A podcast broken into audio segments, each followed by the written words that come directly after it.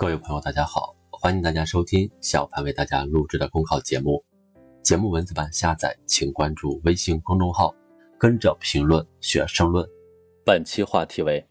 别让茅台豪车带偏了地摊的节奏。地摊最近很火，全国两会后，许多省市出台政策举措，为地摊经济的发展营造了宽松的环境。据报道，目前已有黑龙江、上海、成都。济南、合肥等地出台了明确的政策，对地摊经济的发展持肯定态度。长期以来，地摊经济备受争议，反对者的一个重要考量是对公共秩序、城市环境的影响，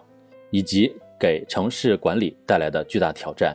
而支持者更多从民生的角度考虑，认为有利于扩大就业，方便群众生活。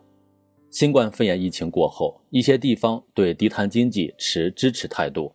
城市多了烟火气，也让在疫情中收入减少的人群多了一条谋生之路。但与此同时，也出现了一些问题，比如某知名互联网公司 HR 摆地摊招聘，美女街边摆摊卖茅台，还有开着豪车上街卖奢侈品的，这些事件在网上流传开来，带偏了地摊经济的节奏。作为一种低成本的营生方式，摆地摊是低收入人群借以增加收入的渠道。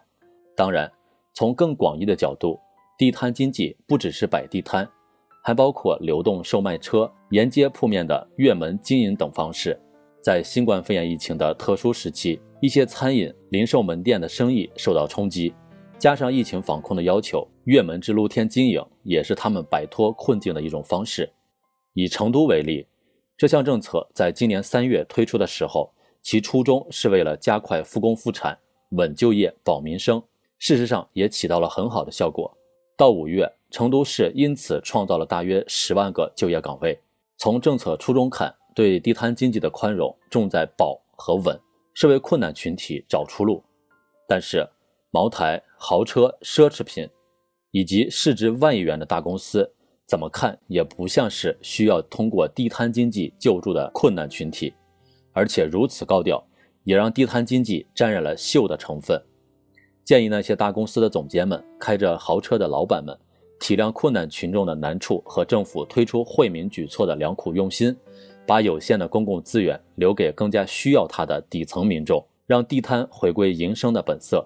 与此同时，一些地方在推行政策时走入了另一个极端。据报道，有地方城管部门甚至打电话邀请摊贩来摆摊，显得非常热情。地摊经济的发展需要让渡一定的公共利益，比如道路空间、公共秩序、市场机会等。所以，在对地摊经济实施宽容政策时，需要政府做更多的监管工作，维护好公共秩序、市场秩序。比如，在选点上要尽可能避免对固定门店的冲击，而是选择那些市场的空白点。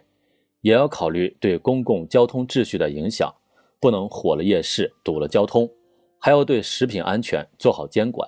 避免难以溯源的食品安全事件发生。在拥挤的大城市，地摊空间是稀缺的公共资源。在特殊时期，在权衡好公共利益的前提下，政府把稀缺公共资源拿出来稳就业、保民生，这是情理之中的选择，也是有必要的。但是，如果政府热情过度、用力过猛，难免导致各个市场主体之间利益失衡，也让地摊经济作为民生兜底的政策初衷变了味儿。笔者注意到，成都市在出台相关政策时用词非常谨慎，对地摊经济不是鼓励，而是宽容。地摊经济的规模如果太大，对社会秩序、市场秩序是有冲击的。政府如果鼓励，就等于制造了另一种不公平。鼓励地摊，那门店怎么办？鼓励路边摆地摊，那行人怎么办？鼓励地摊经济会衍生出更多的新问题，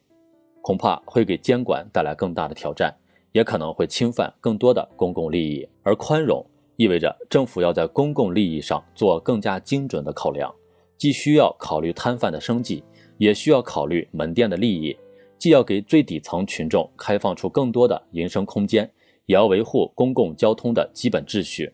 还有噪声污染、食品安全等，政府要兼顾的方面太多，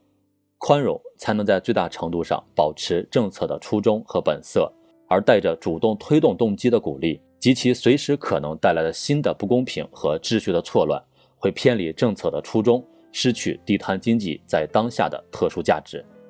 本节目所选文章均来自人民网、求是网、学习强国。申论复习，请关注微信公众号“跟着评论学申论”。